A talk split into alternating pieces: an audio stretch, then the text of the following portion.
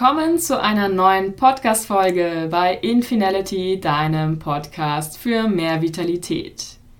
Ich freue mich riesig, dass du heute mit dabei bist und dich für das Thema emotionale Intelligenz interessierst. Intelligenz ist ja viel mehr, als dass man mit dem Verstand gut umgehen kann, ein großes, breites Wissen hat und dieses auch anzuwenden weiß. In der Tat definiert Intelligenz jeder für sich selbst und jeder hat so andere Assoziationen, was man als intelligent beschreiben würde. Intelligenz kann zum Beispiel auch sein, dass man sein Leben so gestaltet, dass man glücklich ist und nach seinen Werten lebt. Und das hat natürlich gar nichts mit diesem verstandesmäßigen Intelligenztests zu tun, die man so kennt, wenn man an das Wort Intelligenz denkt. Genau, und wissenschaftlich werden sogar neun Arten der Intelligenz unterschieden. Diese neun Arten will ich dir einmal kurz vorstellen, damit du so einen Eindruck von hast, was es sonst noch alles für Intelligenzen gibt. Das ist zum einen die sprachliche Intelligenz, also gute rhetorische Fähigkeiten, Kommunikationsfähigkeiten gehören da auch zu. Dann die logisch-mathematische Intelligenz, dazu gehören guter Umgang mit Zahlen, schnelle Auffassungsgabe, Talent, logische Zusammenhänge zu erfassen. Dann gibt es die interpersonelle Intelligenz, also die Wahrnehmung anderer Menschen, auch die Empathie, also das Einfühlungsvermögen, sich in andere Leute zu versetzen. Und die intrapersonelle Intelligenz, das heißt die Wahrnehmung der eigenen Person. Dann gibt es die naturbezogene Intelligenz, das heißt dass man weiß, im Einklang mit der Natur zu leben. Das Verhältnis zu den Pflanzen und Tieren ist da auch mit inbegriffen. Dass man weiß, wie man mit der Natur umgehen sollte und auch nachhaltig im Alltag handelt. Dann gibt es die musikalische Intelligenz. Damit ist gemeint das Gespür für Musik, für Töne, die Klangfarbe, Rhythmus, ein Gefühl, die Musik auch zu verstehen. Dann die körperlich-kinästhetische Intelligenz.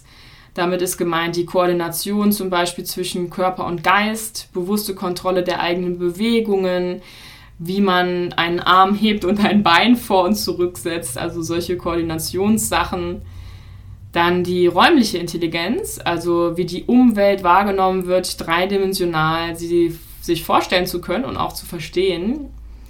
Und die existenzielle Intelligenz, also die Auseinandersetzung mit existenziellen Fragen, sowas wie, ja, was ist der Tod? Wie geht es danach weiter? Und auch, wie bleibe ich am Leben hier auf der Welt? Gut, wir haben jetzt diese verschiedenen Intelligenzformen, die es wissenschaftlich definiert gibt, gehört. Was ist nun aber die emotionale Intelligenz? Emotionale Intelligenz, die abgekürzt EQ genannt wird, beschreibt eine Reihe von Fähigkeiten und Kompetenzen, die sich darauf beziehen, wie jemand seine eigenen und fremde Emotionen wahrnimmt, versteht, verarbeitet und ja, dementsprechend handelt.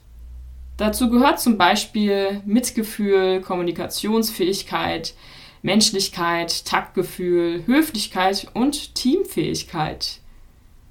Dieser Begriff emotionale Intelligenz wurde Mitte der 1990er Jahre von dem amerikanischen Psychologen Daniel Goleman geprägt. Und damit wurde die klassische, also diese rationale Intelligenz, die mit dem Intelligenzquotient, also IQ, gemessen wurde, um eine Komponente erweitert, die vor allem das Zwischenmenschliche und Miteinander erfasst. Vereinfacht ausgedrückt betrifft IQ den Verstand und EQ das Herz. Die emotionale Intelligenz wird in fünf unterschiedliche Bestandteile bzw. Komponenten unterteilt, die miteinander zusammenhängen. Da haben wir zum einen mal hier das Selbstbewusstsein und die Selbstwahrnehmung. Also das Bewusstsein über die eigene Persönlichkeit, über Stärken und Schwächen, über Motive und Ziele, Gefühle und Bedürfnisse. Vor allem aber das Erkennen und Akzeptieren der eigenen Emotionen. Dabei ist es jemand kein Opfer mehr seiner Emotionen, sondern weiß es, diese zu verstehen und auch aktiv zu steuern. Da sind wir auch schon beim nächsten Punkt mit dem Stichwort Steuern. Denn die zweite Komponente ist Selbststeuerung bzw. Selbstmanagement.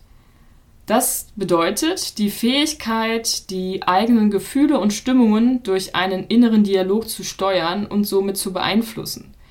Dazu gehört auch, mit Gefühlen so umgehen zu können, dass sie der jeweiligen Situation angemessen sind.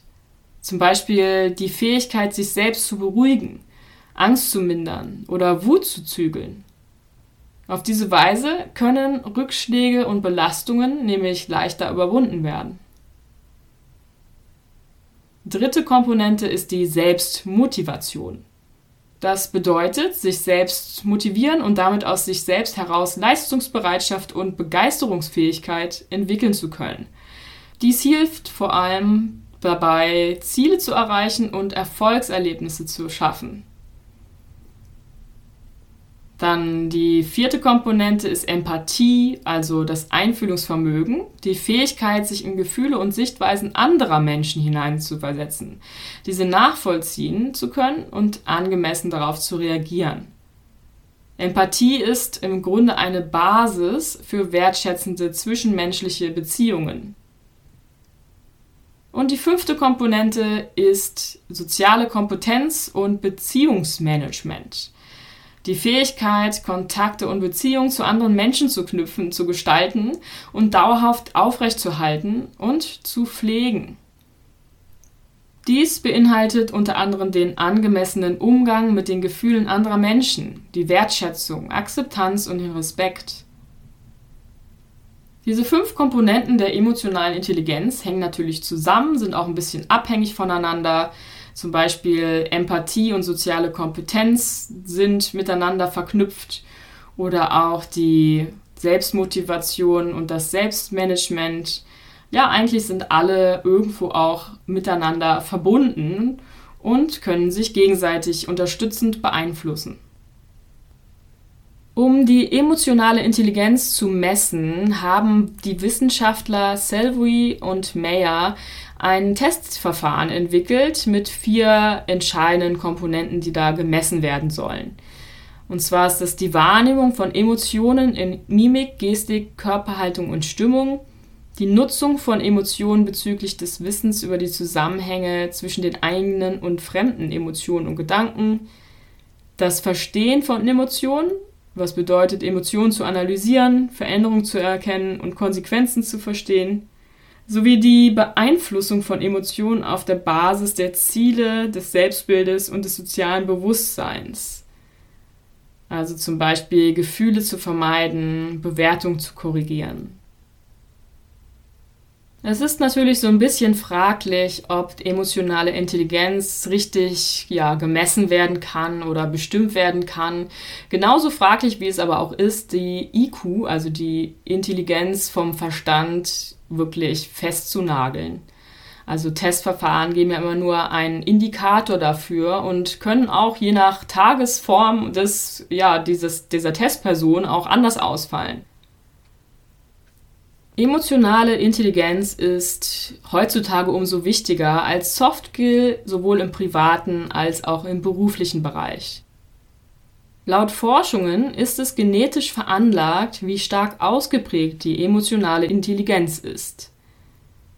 Jedoch kann jeder seine emotionale Intelligenz schulen und daran arbeiten, sie situativ richtig einzusetzen.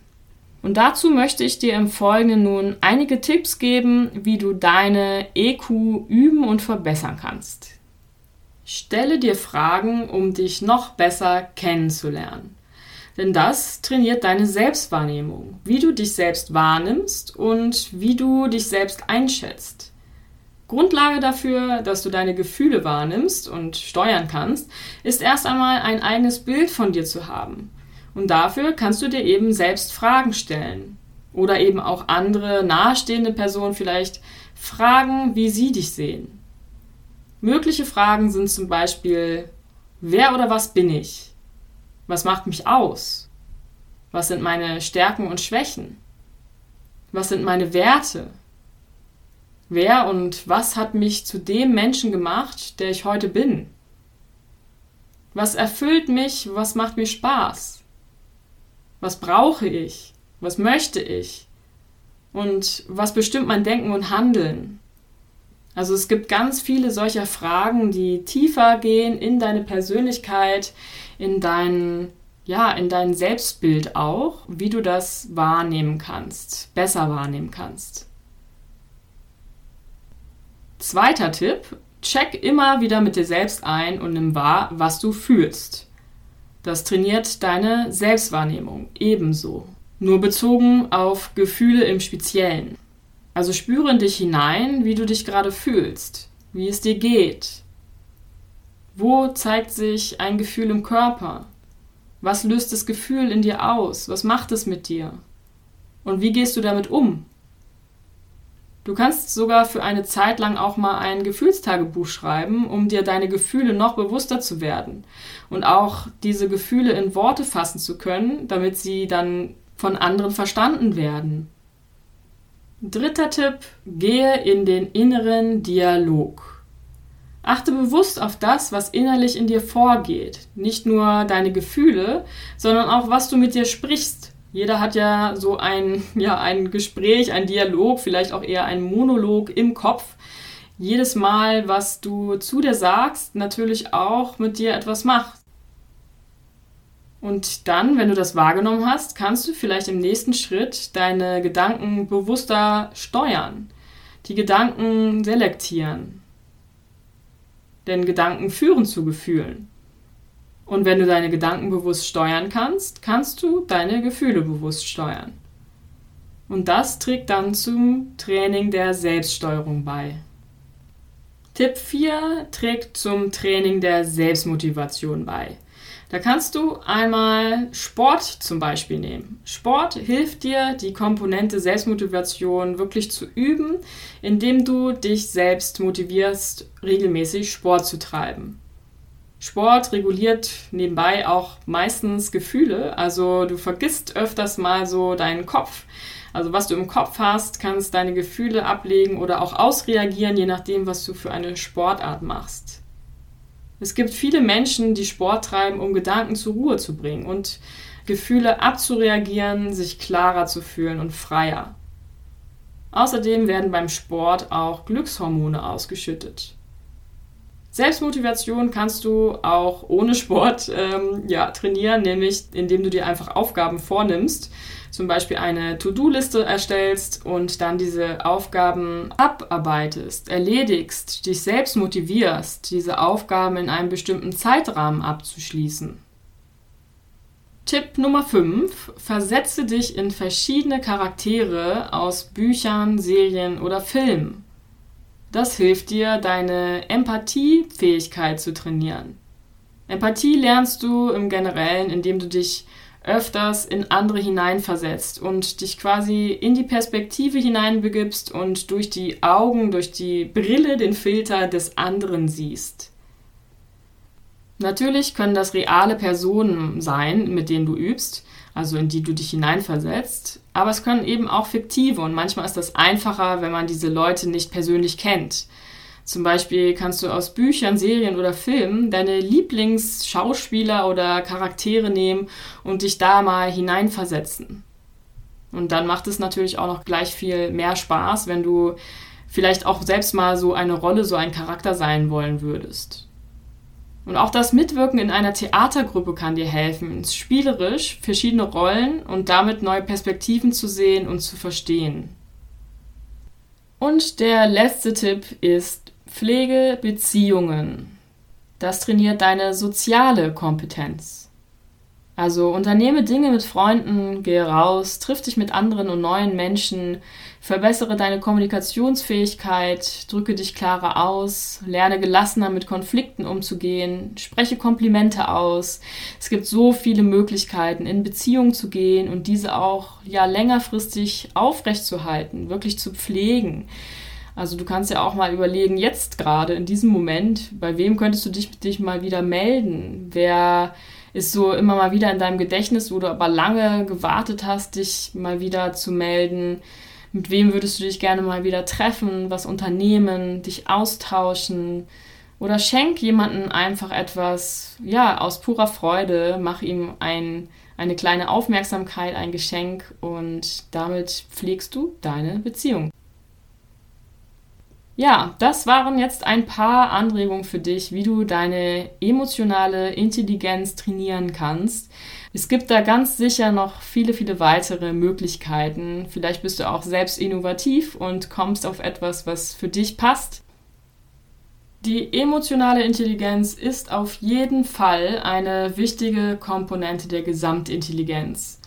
Gerade auch in der heutigen Zeit, wo es ja viele technische und künstliche Intelligenzen schon gibt, die die normale Verstandesintelligenz ziemlich gut nachahmen können, aber eben nicht diese emotionale Intelligenz. Sie ist technisch schwieriger umzusetzen, also umso wichtiger, dass wir sie als Mensch weiterleben. Lass mich gerne wissen, wie das Thema emotionale Intelligenz in deinem Leben eine Rolle spielt und ob du noch weitere Tipps hast, wie die EQ mehr gelebt werden kann. Ich wünsche dir noch einen wunderbaren Tag und bleib wie immer rundum vital und glücklich. Bis zum nächsten Mal, deine Andrea.